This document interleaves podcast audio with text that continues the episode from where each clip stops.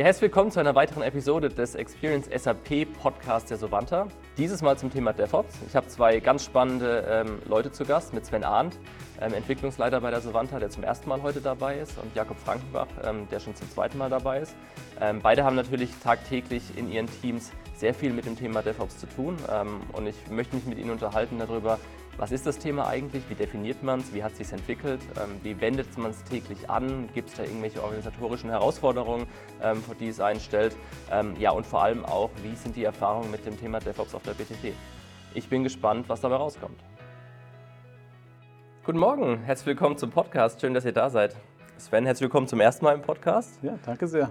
Und Jakob, du bist ja schon äh, zum zweiten Mal, zum, der, das ist quasi ja der direkt nächste Podcast, äh, ähm, wieder dabei. Ähm, freut, mich, freut mich extrem. Wir haben uns, denke ich, ein schönes, schönes Thema heute Morgen äh, ausgesucht. Das erste Mal auch so ein Morgen-Podcast äh, und ein ungewöhnliches Thema zu so früher Stunde. Aber wir wollten uns mal über das Thema DevOps unterhalten. Äh, gerade natürlich auch äh, im, in Verbindung mit, mit Cloud-Themen, gerade in Verbindung natürlich mit der SAP Business Technology Plattform. Warum braucht man das? Ähm, was ist es überhaupt? Wie setzt man sowas auf? Und deswegen bin ich froh, dass ich mit euch zwei absoluten e- Experten habe, die das natürlich schon sehr häufig angewendet haben ähm, und wo wir heute einfach mal einen Tick tiefer legen können. Ähm, ja, um was geht es da eigentlich? Deswegen schön, dass ihr da seid. Herzlich willkommen. Ja, vielen Dank. Dankeschön. Ja, es freut mich auch mal hier in der Runde dabei zu sein. Ich habe ja schon einige von eurem Podcast verfolgt und äh, ja, freut mich jetzt äh, zum Thema DevOps zusammen mit Jakob hier ein bisschen was zu besprechen, was zu erkunden, was es da gibt. Genau, erkunden ist ein gutes Stichwort. Ähm, ich glaube, DevOps ist natürlich was, was man momentan überall hört. Also so gefühlt äh, seit ein paar Jahren ist der Begriff irgendwie in der Branche allgegenwärtig. Man kommt irgendwie nicht so richtig drum rum. Trotzdem habe ich das Gefühl, dass so dieses, die, die klare Definition äh, für viele nicht, nicht, nicht da ist. Also dass viele sagen, okay, DevOps habe ich gehört, ich habe auch so ein Grundgefühl, was sich dahinter verbirgt. Ähm, aber vielleicht können wir damit mal anfangen und mal versuchen, so eine Art Erklärung, Definition zu geben, was verbirgt sich eigentlich denn hinter diesem vermeintlichen Modewort DevOps? Sven, hast du vielleicht eine, für die Zuhörer eine, äh, eine, eine griffige Erklärung? Ja, ich glaube, das, ähm, das, ist ja ein schönes Modewort. Ähm, DevOps setzt sich aus Development, äh, der Entwicklung von Software und Operations, das heißt den IT-Betrieb, hm, zusammen. Das heißt, ähm, das ist ein bisschen äh, geschichtlich heraus aus dem Bedarf entstanden, ähm, dass äh, die Softwareentwicklung und der eigentliche Betrieb voneinander losgelöst waren und man hatte das Bedürfnis, das mehr zusammenzuführen, eine Zusammenarbeit zwischen der Entwicklung, Softwareentwicklung und dem IT-Betrieb hinzubekommen. Und dahinter, hinter dem DevOps-Begriff, verbergen sich äh, Methodologien, ähm, Konzepte, ja, Best Practices, die wir jetzt einfach vielleicht mal auch Stück für Stück aufgreifen. Mhm. Also heißt es jetzt, ist es eher ein, ein, ein neueres Thema jetzt aus deiner Sicht, wo wir sagen, okay, ähm, mit, mit sag mal, gefühlt bei mir kommt es so seit vier, fünf Jahren diese Begrifflichkeit immer häufiger vor. Mhm. Ähm, jetzt ist die Frage, ist es damals erfunden worden vor vier, fünf Jahren oder ist es was, was es eigentlich schon vorher gab, ähm, aber man am Ende des Tages einfach gesagt hat, okay, es ist was, was sich auch in die Richtung entwickelt hat, dass man so eine klare Begrifflichkeit jetzt auch für gefunden hat? Der, der Begriff DevOps, der ähm, wurde im Jahr 2009 geprägt äh, oder kam das erste Mal auf, aber die Thematik, die dahinter steckt, gibt es schon viel länger. Anfang der 90er, aus dem letzten Jahrtausend, äh, ähm, kam schon der Bedarf auf oder die Notwendigkeit auf, dass man sagt hat, man möchte Software schneller auch äh, liefern, ausliefern. Das heißt, das Thema Continuous äh, Delivery war ein Begriff gewesen, wo man gesagt hat, das dauert viel zu lange, bis Software an den Markt kommt. Das ist also 1989, 1990 sowas fing das Ganze an. Bis der Begriff DevOps geprägt wurde, war es 2008, 2009 in dem Dreh. Das heißt, es hat eine ganze Weile gedauert, bis man zu diesem Begriff überhaupt erstmal kam. Aber die Problematik, wir haben eine IT, die für die Infrastruktur zuständig ist. Ähm, wir haben einen Bereich Softwareentwicklung, die für das Entwickeln der Software ist. Und wir haben den Fachbereich, der natürlich die funktionale Anforderungen definiert. Da waren drei Silos, äh, mindestens drei Silos, die zusammengearbeitet haben und, oder auch halt nicht. Und ähm, das hat dazu geführt, dass neue Funktionen sehr lange gebraucht haben, bis sie tatsächlich verfügbar waren. Mhm.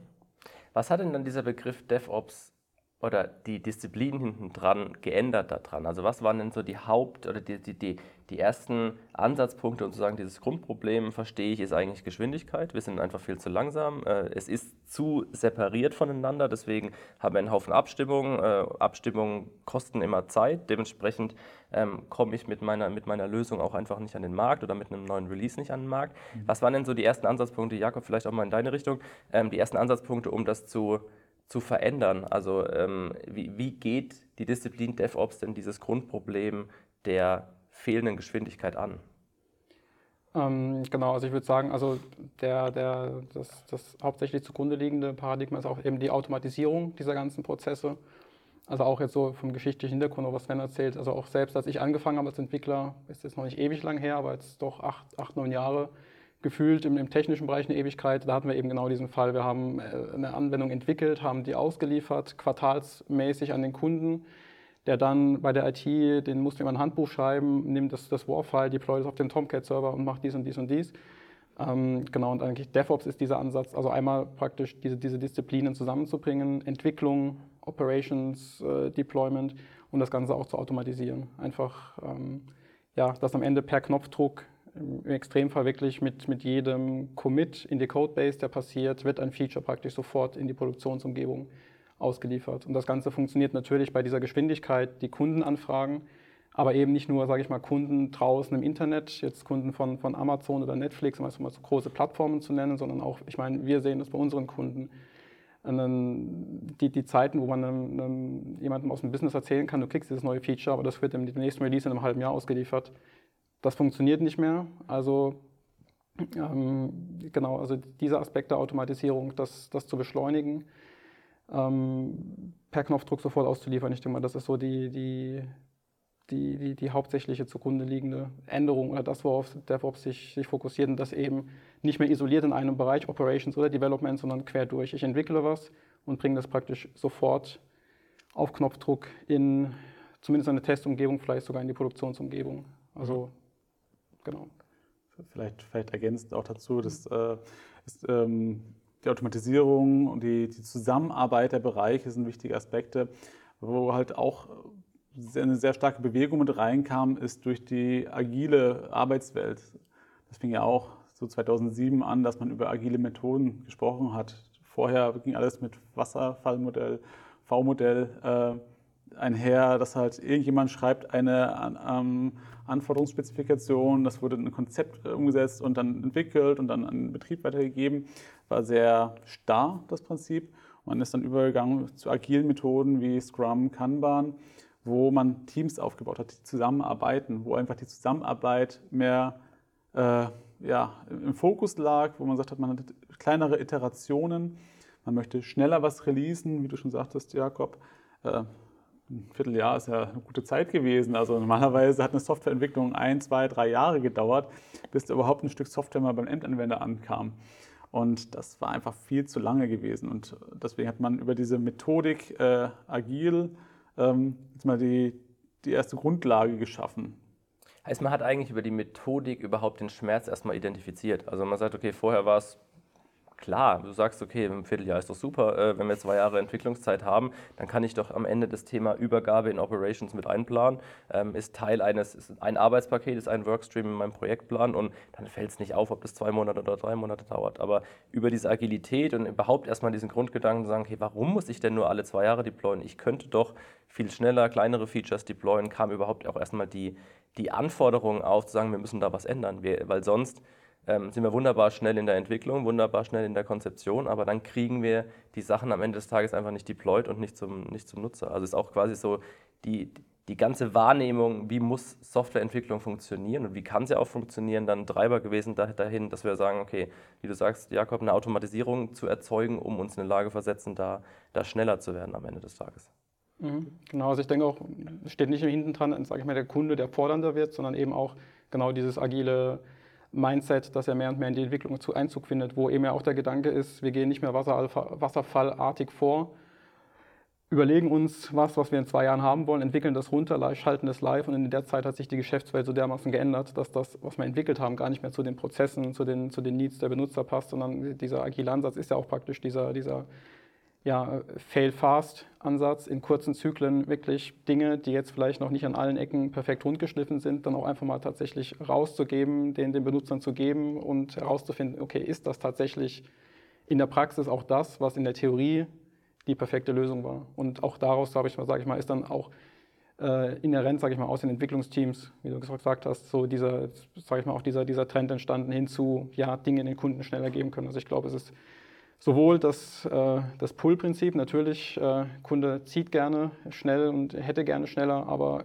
gleichzeitig auch das Team will einfach aufgrund dieser, dieser, dieser Agilität, die es auch leben möchte, braucht es das eben. Weil wenn ich diesen, ansonsten habe ich Sprints der Länge von einem Vierteljahr oder einem halben Jahr und dann bin ich eben wieder in meinem Wasserfall drin. Heißt, kann man, auch, kann man daraus auch ein bisschen ableiten, ist auch ein, ein, Thema, was ein Stück aus der Entwicklung getrieben wurde. Aber du sagst gerade so ein bisschen Push-Prinzip im Sinne von, jetzt ich, bin ich Entwickler, jetzt habe ich wunderbar schnell was entwickelt ähm, und ich kann es meinen Stakeholdern, meinen Endanwendern nicht zeigen, weil eben dieser, dieser Schritt, dass ich es jetzt mal wirklich auf eine Testumgebung, auf eine Qualitätsumgebung, auf eine Produktivumgebung am Ende des Tages deploye, ähm, noch, noch so umständlich und so langwierig ist. Also ist es was, was so stark aus eurer Sicht, also aus einer Entwicklungssicht auch getrieben wurde? Absolut. Ähm, denn Sag mal so, wenn du große ähm, Releases hast, dann äh, hast du einen, einen Stau an, an, Testen. Das heißt, du, du, hast dann vielleicht viele Fehler drin, die schwer zu identifizieren sind, weil sie im Gesamtgemenge der Features, die du entwickelt hast, äh, dann schwer zu isolieren sind. Das heißt, äh, man ist über den Gedanken Continuous Integration, das heißt, man baut den Code schnell, man ähm, man hat automatisierte Tests, hier haben wir die Automatisierung mit drin, die den Code automatisiert testet, äh, um Fehler schon vor der, vor der Freigabe schon identifiziert. Ähm, so ein, ein, eine Methode aus, aus dem DevOps-Bereich ähm, identifiziert und dann einfach das Bildartefakt auch im nächsten Schritt über Continuous Delivery oder Continuous Deployment in die Zielinfrastruktur eine Testumgebung, eine Entwicklungsumgebung dann auch automatisiert deployed. Das heißt, Automatisierung, Methoden, Prozesse äh, fließen hier zusammen, um für den, An für den Entwickler auch ein besseres Gefühl zu geben, ja, das, was ich gerade entwickelt habe, das funktioniert dann auch und ähm, da auch die Qualität der Software, die man am Ende des Tages dann ausliefert, auch zu erhöhen. Und das ist natürlich viel einfacher, das in kleinen Iterationen zu machen, als wenn man halt einen riesen Release hat, wo dann wieder alles durchgetestet werden muss. Äh, manuell, also ich, wenn ich überlege damals, wenn man äh, Applikationen gebaut hat, äh, alles durchzutesten, gerade wenn sie, je größer sie werden, umso komplexer und komplizierter wird es ja, alle, ähm, alle Bereiche da durchzutesten. Und das kann man ähm, durch, durch diese Best Practices, die man über die Zeit aufgebaut hat, äh, kann man ein ganzes gutes Stück automatisieren, wodurch man schneller wird, mhm. bessere Qualität liefert. Mhm. Also heißt, ich habe es ein Stück weit auch dann äh, wirklich aufgeteilt in kleinere Pakete. Also wenn man es jetzt mal ganz konkret betrachtet, was passiert, ist man, glaube äh, manchmal ganz spannend zu sagen, als, Ent als Entwickler drücke ich auf den Knopf, sobald ich irgendwie ein neues Feature entwickelt habe. Äh, hinten dran läuft meine DevOps-Pipeline irgendwie los und da sind verschiedenste Automatisierungsschritte mit, mit eingehangen. Ich sage, ich habe ein automatisiertes Testen mit drin, ich habe irgendwie noch eine Überprüfung auf Codequalität mit drin, ich habe wahrscheinlich verschiedenste andere Aspekte noch mit drin, um zu sagen, ich kann eben mein, mein, mein großes Projekt in, in, in so kleinere Happen aufteilen und sagen, die kleineren Happen sind kleiner handelbar, das wird immer automatisch gemacht und dadurch kann ich quasi das große Ganze in einer guten Qualität sicherstellen und einfach viel schneller äh, ein Gesamtpaket wieder deployen, statt wie früher zu sagen, okay, jetzt geht mal die große Testphase los, wo sind denn meine, ähm, meine ganzen Testcases, die ich irgendwo niedergeschrieben habe? Und dann gehe ich mit einer Riesenmannschaft an, äh, an Qualitätsmanagern äh, da dran, ähm, jeden, jeden Stein in, meinem, äh, in meinem, meiner Applikation nochmal umzudrehen und dann am Ende zu sagen, ja okay, jetzt, jetzt sind wir sicher, jetzt können wir es dann auch produktiv deployen und sagen, ich kann es wirklich verteilen und jeder, jedes Mal so einzelne Schritte an Automatisierung mit reinhängen. Mhm. Genau. Ja, und ähm, wie du schon sagtest, äh, vor vier, fünf Jahren äh, ist gut. Also bei uns hier, Savanta, wir machen das schon seit 2011 so, dass wir mal Softwarelösungen, die wir erstellen, denn über, wir haben damals mit Jenkins angefangen, Jenkins genutzt haben, äh, Pipelines gebaut haben, wodurch dann ich erinnere mich noch ganz gut, äh, da haben wir auch gemeinsam an, an iOS-Apps entwickelt, äh, dass die dann halt automatisiert gebaut werden, dass die Bildartefakte automatisch dann auch bereitgestellt werden, um sie dann manuell zu testen. Und ich muss es lügen, 2014, 2015 haben wir auch angefangen, ähm, automatisierte Tests dann auch da zu schreiben. Ähm, das heißt, dieser DevOps-Gedanke, der, der, lebte schon auch bei uns sehr früh. Wir haben ihn damals nicht DevOps genannt. Ähm, hm. Bei uns hieß er einfach äh, CI/CD. Ja. also, ähm, und äh, nicht zu wechseln mit ACDC, aber das ähm, äh, ist auf jeden Fall etwas, wo wir damals schon Geschwindigkeit bekommen haben, wo wir auch ein bisschen mehr Sicherheit bekommen haben, weil ja oft das Problem auch war, uh, runs on my machine. Das heißt, bei dir lokal funktioniert es, bei dem anderen funktioniert es wieder nicht, bei anderen baut es nicht. Und äh, solche Probleme auch äh, in der Entwicklung, in, in der Entwickler, äh, Entwicklererlebnis auch zu verbessern. Ähm, war für uns ja auch eine eigene eine intrinsische Motivation, da besser zu werden, weil man ja keine Lust hatte, ständig zu schauen, warum funktioniert der Bild nicht. Man wollte ja entwickeln und äh, etwas Lauffähiges haben und sich dann mit dem Problem anderer herum zu, zu ärgern, das wollte keiner von uns. Und deswegen äh, ist das etwas, was, was auch sehr stark aus der Entwicklung getrieben wurde, um hier effizienter zu werden, um besser zu werden. Das beruhigt mich ja, dass du sagen, wir haben eigentlich mehr, mehr Erfahrung im DevOps als diese vier, fünf Jahre, die ich, äh, die ich jetzt selbst im Kopf hatte, weil ich sage, natürlich habe ich, ich erinnere mich an die Zeit, äh, mit irgendwelchen Jenkins Build-Pipelines aufzubauen und so, haben wir häufig auch zusammen gemacht, weil es nicht so meine Paradedisziplin war. Ähm, aber äh, wir hatten irgendwie nie über DevOps gesprochen. Aber natürlich war am Ende des Tages die, die Grundidee die gleiche, zu sagen, ich kann es automatisieren, ähm, ich kriege direkt meine Artefakte, ich kann dann sagen, ich weiß, wo ich draufklicken muss, um die App auf, ähm, auf meinem iPad zu installieren, um eine Testversion zu bekommen und es fällt halt alles hinten raus und es ist nicht jedes Mal ein komplexer Prozess.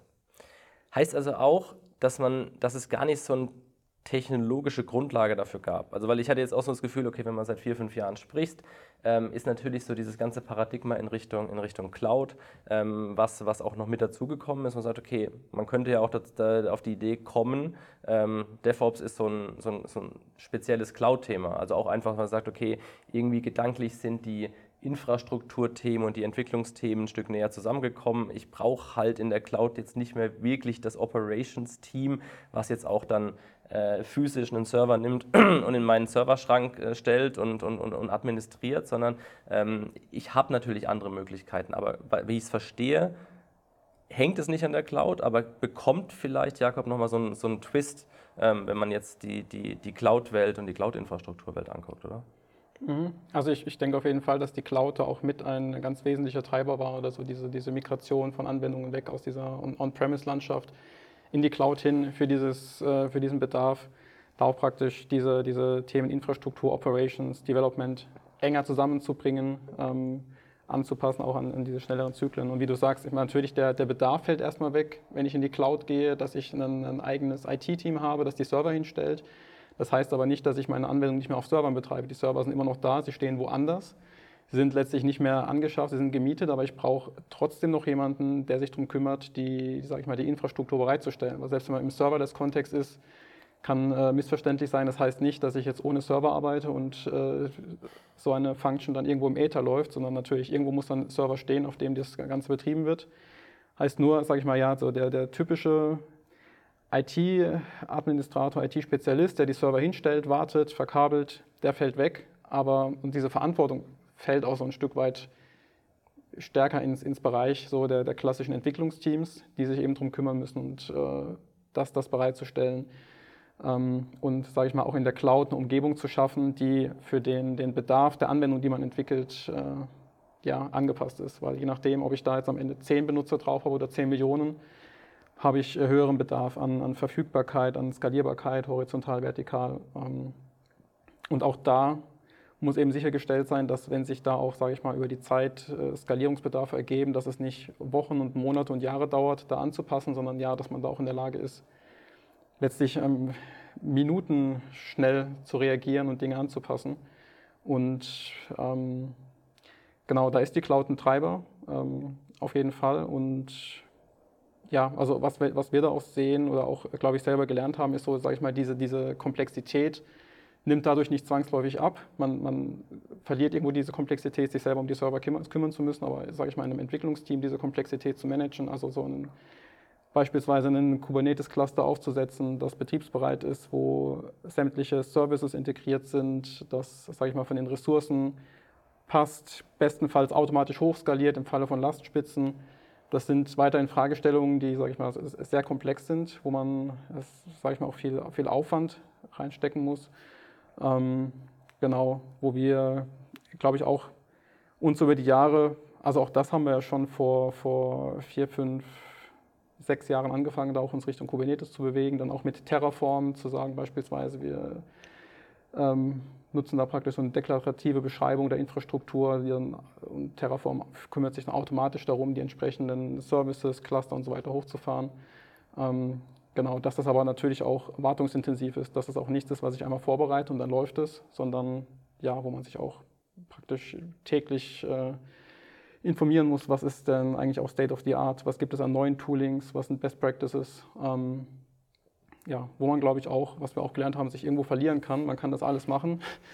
Aber ja, am Ende hat man dann, sage ich mal, eine Pipeline, die super funktioniert und ich kann in Sekunden schneller ein entwickeltes Feature sofort auf alle Stages äh, ausrollen.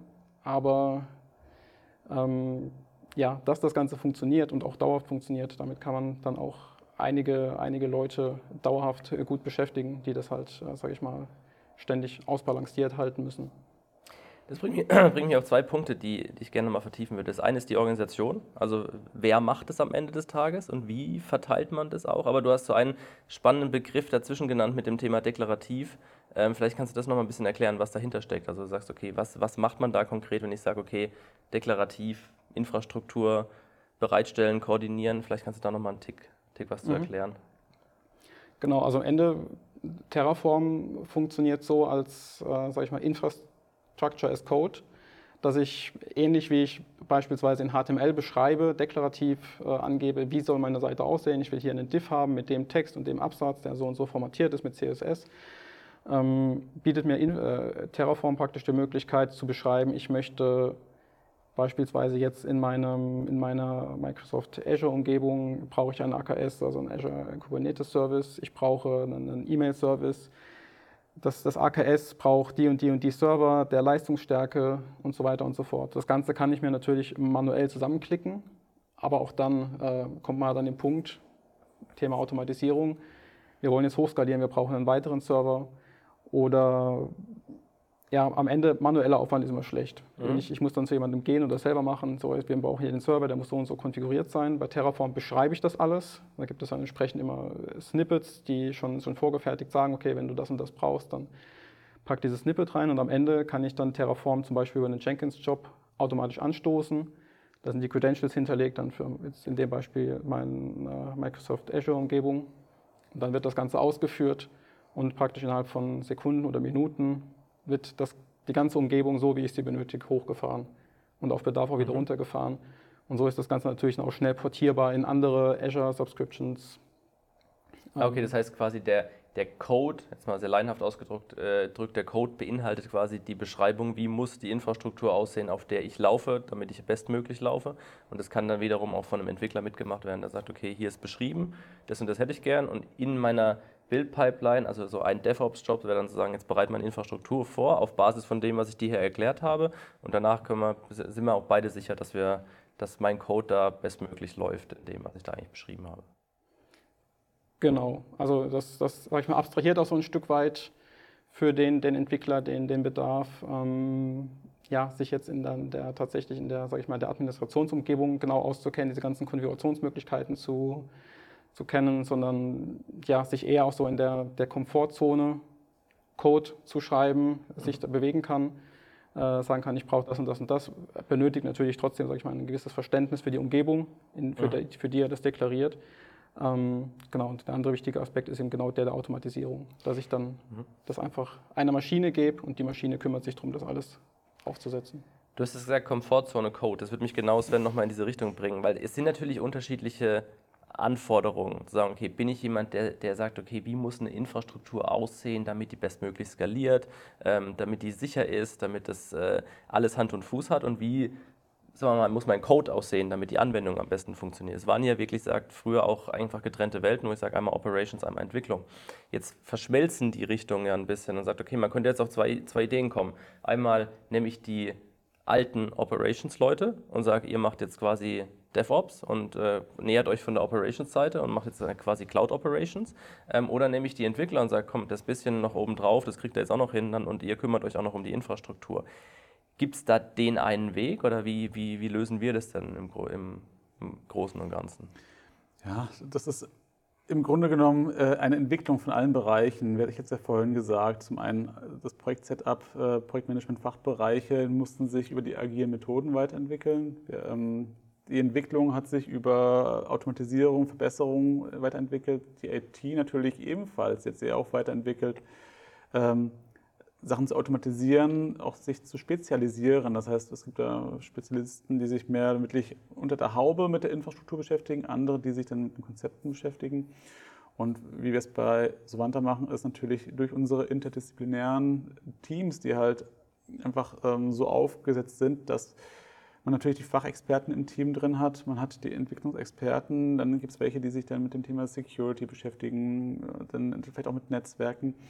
Äh, und darüber werden diesen Austausch, was ich vor Anfangs sagte, diesen Austausch in den Teams äh, optimieren, weil wir ähm, einfach Mitarbeiter haben, Teammitglieder haben, die sich jetzt nicht nur in einer Domäne äh, auskennen, sondern einfach mehreren Domänen. Hier haben wir auch anfangs diesen Fehler gemacht, äh, dass wir sagten, okay, wir brauchen ein DevOps-Team, ein zentrales DevOps-Team, das Experte daran ist, Pipelines aufzusetzen, sich mit der Infrastruktur auseinanderzusetzen ja, da war DevOps als Begriff gerade Hype und äh, da brauchten wir natürlich auch einen DevOps-Engineer, der sich dann Klar, halt Hört auch dazu. Äh, genau um alles äh, kümmert. Ähm, was man halt damit schafft, ist halt ein Silo, weil wir, wenn du es zentral machst äh, und alle, alle Entwicklungsteams, die jetzt natürlich bei, keine Ahnung, 20 Kunden dann äh, zum Zeitraum dann mal unterwegs waren, dann ist der eine Kunde auf der AWS unterwegs, der nächste ist äh, auf Azure unterwegs, wieder einer ist on-premise, äh, Infrastruktur aufsetzen und dann ist natürlich dieses DevOps-Team oder diese DevOps-Ingenieure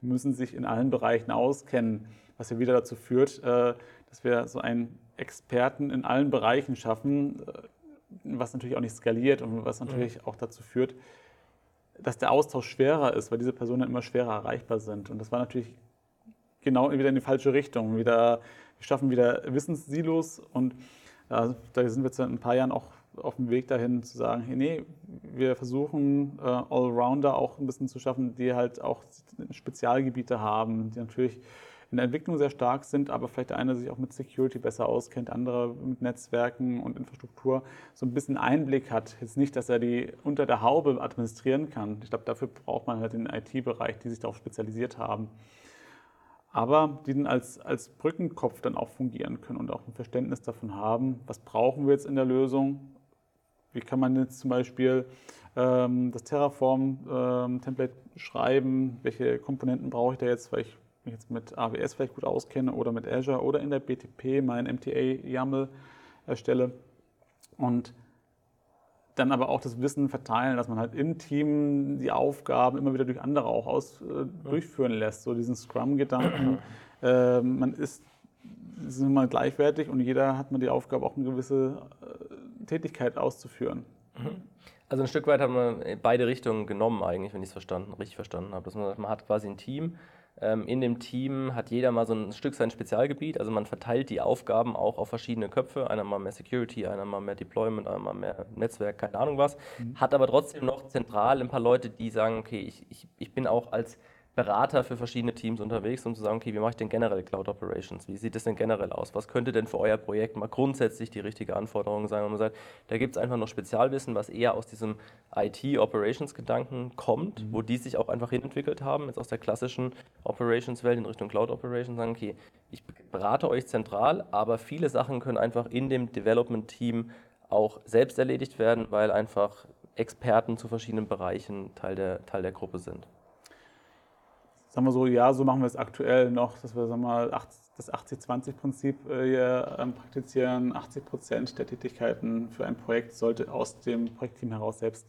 gemacht werden können. Und für Spezialbereiche müssen wir halt einfach schauen, dass wir teamübergreifend uns dann auch ergänzen. Denn es ist halt nicht möglich, dass sich äh, dass, dass wir ein so gemischtes Team haben, dass sich dann in den nötigen Bereichen überall ins letzte Detail auskennt.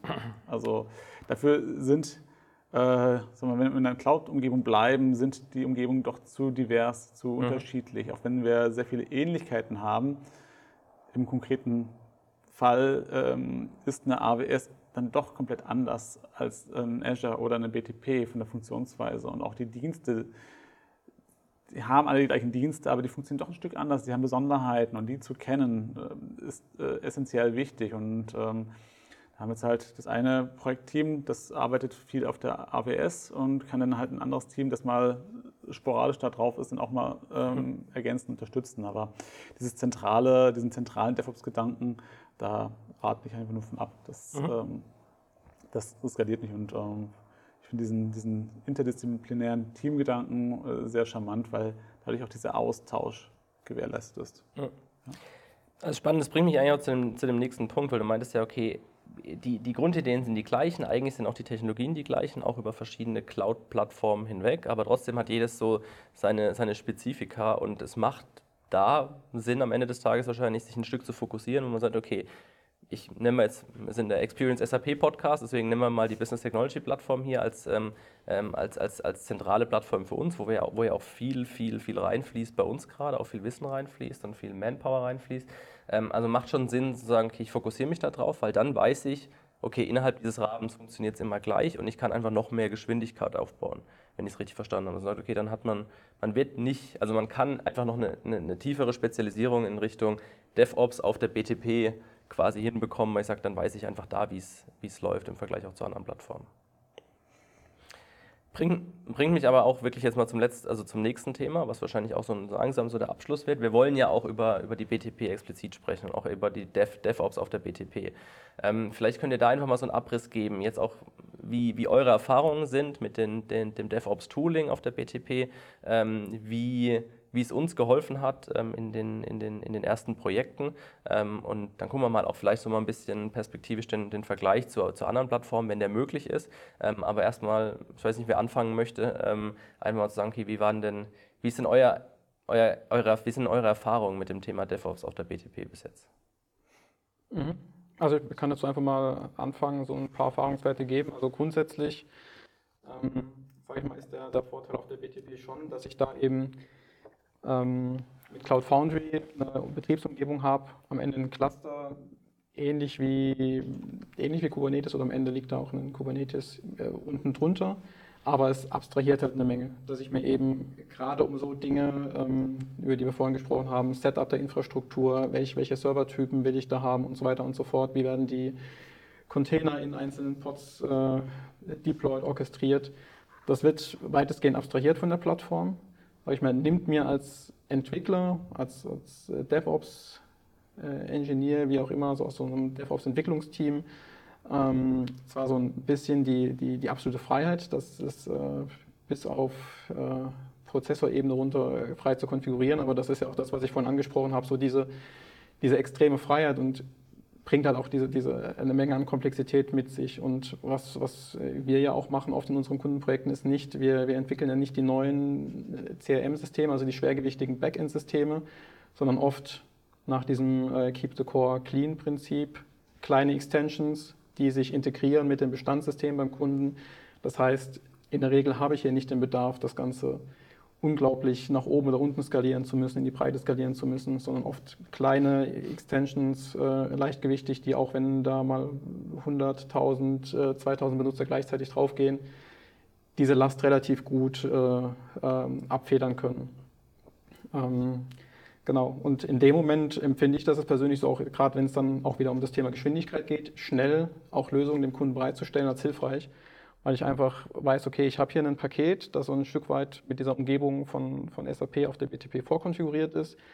Ähm, und ich kann da jetzt einfach gerade mal für so, einen, für so einen schnellen Start, für so ein Rapid Prototyping schnell Dinge zum Laufen bringen, die dort in der Cloud laufen. Ich habe relativ einfach die Möglichkeit, da auch dann zu skalieren, zu sagen, okay, diese Instanz möchte ich jetzt äh, doppelt, dreifach, vierfach laufen lassen für, für Lastspitzenausgleich. Ähm, Genau, also da würde ich sagen, allein schon die, die Umgebung durch diese Abstraktion auf Cloud Foundry-Ebene bringt da einiges an, an, an Vorteilen mit. Auch, sage ich mal, das, das, das, das, das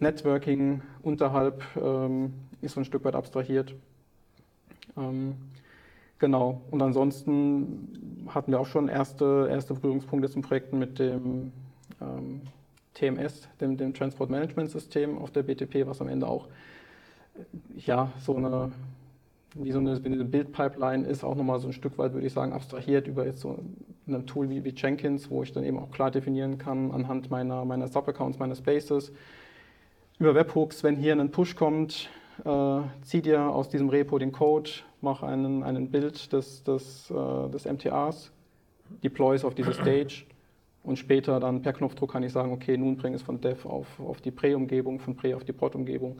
Also auch da bietet die BTP, so, sage ich mal, über die, die reine Cloud Foundry-Umgebung auch außenrum Tooling, wie zum Beispiel das TMS, um diese diesen, diesen Automatisierungsaspekt da auch zu berücksichtigen und äh, zu, zu fördern. Also ich höre bei dir raus, das Tooling ist da, ich höre raus, die, die Freiheitsgrade sind ein bisschen eingeschränkt, aber eigentlich zum Positiven für uns teilweise, weil wir sagen, okay, ist einfach daraufhin optimiert für das, was die BTP vor allem machen soll, eben diese Side-by-Side-Extensions auf der, auf der SAP. Und man sagt, okay, man hat vielleicht in anderen Plattformen mehr Freiheitsgrade, aber da geht es eben auch darum, von der riesengroßen SaaS-Cloud-Applikation bis hin zu kleinen äh, Webseiten alles zu machen. Deswegen brauche ich die Freiheitsgrade. Auf der BTP sind die Use Cases ein Stück, ein Stück uniformer, in Anführungszeichen. Und ich sage, es geht vor allem halt um Business-Anwendungen und dementsprechend kann ich in den Freiheitsgraden ein bisschen eingeschränkt werden und dann dafür aber einen Geschwindigkeitsvorteil wieder kriegen und wahrscheinlich auch mit kleineren, kleineren Teams dann sehr, sehr professionelle Anwendungen realisieren. Genau, und auch da vielleicht noch zu ergänzen, also auch, sage ich mal, auf Cloud Foundry ist dieser Einschränkungsgrad etwas stärker. Wenn ich eben sage, auf der BTP, ich würde mich gerne im BTP-Kontext bewegen, aber aus welchen Gründen auch immer, Cloud Foundry hat hier zu starke Restriktionen, das funktioniert für mich nicht, gibt es da dann beispielsweise auch die Möglichkeit, auf, auf, auf Kima umzusteigen, wo ich auch wiederum ein Kubernetes-Cluster habe, auch wiederum mit einer Abstraktionsebene drüber, die mir dann auch wieder, sage ich mal, zum Beispiel ein Istio Service Mesh kommt automatisch mit. Ähm, und jetzt auch Sven, also vielleicht erinnerst du dich, als wir das mal versucht haben aufzusetzen. Ähm, man ist eigentlich ganz froh, wenn man sich nicht drum kümmern muss, sondern es auf Knopfdruck einfach da ist. Ähm, genau, das heißt, da bin ich dann näher am Kubernetes-Cluster, da kann ich dann tatsächlich relativ frei auch Dinge deployen, konfigurieren, wie ich das möchte. Habe aber eben, wie gesagt, zusätzliches Tooling wie ein äh, Istio Service Mesh und ein Grafana Dashboard ähm, für Monitoring, äh, Tracing, äh, kommt out of the box mit. Also auch vieles Tooling, was, wenn man das von Hand auf wirklich 100% Cloud-nativ aufsetzen will, einfach ja, dann doch nochmal auch dauerhaften Ressourceneinsatz erfordert, wo man sich mhm. eben immer die Frage stellen muss, Aufwand versus, versus Ertrag. Also brauche ich die, diese, diese Menge an Ressourcen auch, um das zu realisieren? Ähm, oder in kleineren Projekten ja, ist es tatsächlich hilfreich, das einfach out of the box mitzubekommen. Und ja, zusätzlich hat man dann eben, sage ich mal, noch dieses äh, Serverless-Layer oben drüber, dass man zum Beispiel seine, seine Node- oder Python-Functions einfach am Ende in die, die Kima-Konsole reincodet, auf, per Knopfdruck die ganze, die deployed, die laufen dort. Genau, das heißt also Kima ist dann näher an so einem reinen Kubernetes-Cluster dran, aber eben auch mit, mit sage ich mal, Abstraktion auf verschiedenen Ebenen, um da auch die, die Entwicklung zu vereinfachen, zu beschleunigen. Das heißt, ich habe der BTW eigentlich Unrecht getan. Es ist, man, man könnte auch die komplette Flexibilität haben, aber man hat eben quasi zwei Möglichkeiten oder noch mehr Möglichkeiten. Also mal, wir haben von zwei gesprochen mit Cloud Foundry genau. und Kima, ähm, aber wo ich sage, okay, ich muss den, den für den Use Case den richtigen Ansatz finden und eben Cloud Foundry ist für den Side-by-Side Side -by -Side Extension Business App Ansatz einfach häufig der richtige, weil ich sage, dann dann weiß ich, wo ich hingreifen muss und dann muss ich weniger Sachen selbst konfigurieren, als wenn ich jetzt Kima nutze. Aber es gibt einfach Anwendungsfälle für Kima, wo ich sage, dann brauche ich die Freiheitsgrade, dann kann ich das am Ende des Tages so machen. Ja. Deckt sich mit deinen, mit deinen Einschätzungen oder deinen Erfahrungen aus, aus den Projekten? absolut. Also wenn ich überlege, vor, vor drei Jahren haben wir primär Cloud-native Applikationen äh, auf Azure und AWS entwickelt. Also jetzt nicht so Wand allgemein, sondern in dem Team, in dem ich äh, wirke. Ähm, das war so die Welt zwischen den SAP-Lern, die mit ABAP und VF5 äh, gearbeitet haben und denen, die mit äh, Node.js, Java, Python Anwendungen gebaut haben, Angular im Frontend, haben wir eine Lösung gebaut, ähm, die eigentlich auf dem Kubernetes-Cluster ausgelegt war, eine cloud-native Applikation mit Node.js im Backend, Angular im Frontend. Wir hatten Data Science, äh, das Data Science Team hat einen Prediction Service gebaut mit Machine Learning Algorithmen, äh, das Ganze in Python entwickelt, sehr ressourcenhungrig. Ähm, äh, ja, was, was halt dazu führte, dass wir gesagt haben, okay, ein Kubernetes oder ein Kyma in dem Fall wäre so die Plattform, auf der es laufen soll. Wir haben das in kurzer Zeit, innerhalb von wenigen Wochen haben wir das Ganze dann ähm, in, erstmal in die Cloud Foundry gebracht, wobei ich da sagen muss, größter Pain ist äh, so ein Prediction Service in Python, der dann mal beim Spin-Up äh, über ein Gigabyte, äh, zwei Gigabyte dann, äh, an, an, Speicher braucht. Äh, da haben wir dann kämpfen müssen, den auf einer Cloud Foundry zum Laufen zu bringen. Das, da rate ich nur von ab. Ähm, wir haben dann den Schritt gemacht, wir waren so einer der Early Adapters oder der Beta-Tester von AI Core, mhm. Von SAP, das auszuprobieren. Ähm, wo ich sagen muss, das war erst anfangs ein bisschen hakelig, aber das Entwicklerteam, das ist echt genial. Also wir haben dann einen engen Austausch dann mit dem Entwicklerteam von AI Core gehabt, äh, konnten dann gegenseitig dann äh, nochmal Tipps geben, sage ich mal, aus Anwender, aus Entwicklersicht, was, was für uns halt gut wäre. Und die haben uns natürlich auch die Konzepte erklärt, also ähm, von der Warte. Also der Umstieg ähm, durch das Einhalten von Cloud Native Patterns äh, sehr einfach, weil man die eins zu eins auch abbilden kann. Das heißt, wenn man vom Vendor Login spricht, äh, gerade in der Cloud nativen Welt, den hat man überall und äh, man kann aber auch ähm, trotzdem mit, mit vertretbarem Aufwand dann den, den Wechsel machen und hat in der, in der BTP-Welt super Integrationsmöglichkeiten in bestehende Systeme über einen Cloud Connector, in, in, um, das ganze Infrastrukturthema, wenn, das ganze, wenn wir zum Thema Security und Compliance kommen, äh, bietet es so viele Services, das ist für mich wie ein, wie ein Amazon Marketplace ähm, äh, die BTP geworden, das Discovery Center, äh, wo wir anfangs, ja, was hatten wir da? Wir hatten einmal eine Datenbank, damals noch Postgre, wir haben die Umstellung dann auf HANA auch gemacht über die Zeit hinweg und haben dann Application Logging, Credentials Manager, alles Mögliche noch hinzugezogen, um die Applikation sicher, sicherer zu machen ähm, und aber auch ähm, ja, die, die, ganzen Deployments halt einfach recht einfach zu halten. Da kann ich auch nur das bestätigen. Dieses äh, Continuous Deployment über dieses äh, MTA-Prinzip äh, funktioniert hervorragend. Du bekommst die ganzen Services, die du brauchst, sei es ein Object Store, in dem du Dokumente ablegen kannst, eine Datenbank, kriegst du alle gebindet in deine Applikationen, sodass du dich über die Konfiguration eigentlich dann während der Entwicklung dann später gar keine Gedanken mehr machen musst. Du weißt, meine Applikation, wenn sie hochstartet, hat sie alle Informationen, um auf den Object Store zuzugreifen, auf die Datenbank. Du kannst das Paket von einer Stage zur anderen schieben und äh, hast dann immer der, äh, per Konfiguration ähm, automatisch die, die richtigen äh, Dienste angesprochen. Und ähm, so haben wir aus sagen wir, zwei Komponenten mittlerweile fünf Komponenten äh, in der Microsoft-Architektur am, am, Start, ähm, mhm. was sehr, sehr einfach ging und das ganze Transportmanagement von Dev, Test, Support, äh, äh, es macht wirklich Spaß, wenn man mal, die, die Prozesse, die, die Best Practices dann auch äh, befolgt und einsetzen kann. Ähm, äh, steigert A, die Entwicklerzufriedenheit, mhm. Äh, die Effizienz und äh, letzten Endes auch den Kunden, weil wir jetzt in der Lage sind, im zweiwöchentlichen Rhythmus neue Releases halt auch äh, produktiv zu schalten. Das heißt, wir äh, entwickeln, testen und es geht auf Produktion und das mit, keine Ahnung, wir haben, wir haben es dann einmal im Sprint nochmal eine Stunde so einen Deployment-Blocker reingesetzt, aber eigentlich brauchen wir den fast gar nicht, weil es alles automatisiert läuft. Wir drücken einen Knopf und äh, in 90 Prozent der Fälle läuft es einfach durch. Und ja, das hat, hat ein paar Jahre gedauert, bis wir dahin kamen, aber ich glaube, es hat sich gelohnt, da auch sich weiterzuentwickeln und äh, besser zu werden. Ist ein schönes, äh, für mich schon fast ein schönes Schlusswort, weil das ist, also hat ein paar Jahre gedauert, dahin zu kommen, aber wir haben vorhin ja auch gesagt, vor ein paar Jahren hätte auch noch, hatte noch gar keiner die Anforderungen. Also ich glaube, wenn du vor ein paar Jahren jemand gesagt hättest, ich kann dir im zweiwöchentlichen Rhythmus irgendeine Business-Applikation releasen, äh, im Zweifelsfall auch auf dein Produktivsystem, wenn du, wenn du das möchtest, äh, hätten die meisten gesagt, keine Chance, äh, sich an den Kopf gelangt, äh, so vom Gefühl. Und äh, am Ende sieht man dann, was DevOps bringt, nämlich am Ende des Tages für den Nutzer die Innovationen schnell zur Verfügung zu bekommen. Äh, alle zwei Wochen hast du gesagt, einen, einen Release, einen Deployment zu machen und da, da sieht man, wo man hinkommen kann. Und wenn es dann noch gut funktioniert, eben in der BTP mit Standard-Patterns, die man verwenden kann, ähm, das aber gut abgestimmt ist, dann umso besser.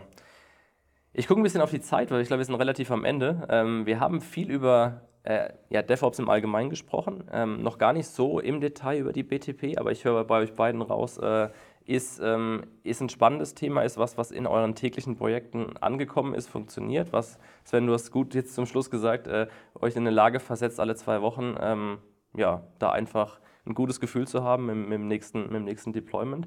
Ähm, ich könnte mir fast vorstellen, dass wir an der Stelle nochmal noch mal, äh, ansetzen und einfach mal wirklich ein paar ganz konkrete BTP-DevOps-Themen ähm, äh, dann mal tiefer legen in einem weiteren Podcast. Aber ich glaube, für heute war es einfach mal spannend zu sehen, worum geht es generell bei diesem Pattern ähm, und wie wichtig ist es eben auch für die BTP, ähm, dass man auch in diesem Business-Kontext dieses, dieses Cloud-Verständnis hat, zu sagen, ich möchte Innovation und zwar schnell ähm, und DevOps ist, ist ein Hilfsmittel, ähm, was mich da einfach enabled und nah dran bringt, äh, dieses Ziel zu erreichen. Deswegen vielen Dank ähm, für den Besuch und äh, freue mich schon aufs Follow-up-Gespräch dann zu den noch äh, detaillierteren Themen auf der, auf der BTP. Danke euch. Danke auf meiner Seite. Dankeschön. Ja, das war sie, eine weitere Folge des Podcasts, äh, dieses Mal zum Thema DevOps. Ich habe vieles gelernt. Ähm, heute kamen auch wirklich einige neue Begrifflichkeiten ähm, mit zutage, ähm, von denen wir nicht alle auch wirklich äh, final definieren konnten. Deswegen haben wir ja schon gesagt, okay, wahrscheinlich macht es Sinn, dieses Thema DevOps gerade auch auf der BTP nochmal eine Ebene tiefer zu legen. Trotzdem fand ich es sehr, sehr spannend. Ähm, viele ähm, ja, Ideen bekommen, äh, ein klareres Bild bekommen darüber, was DevOps eigentlich bedeutet, warum man es macht und wie erfolgreich wir es auch schon ähm, in unseren Projekten im Einsatz haben.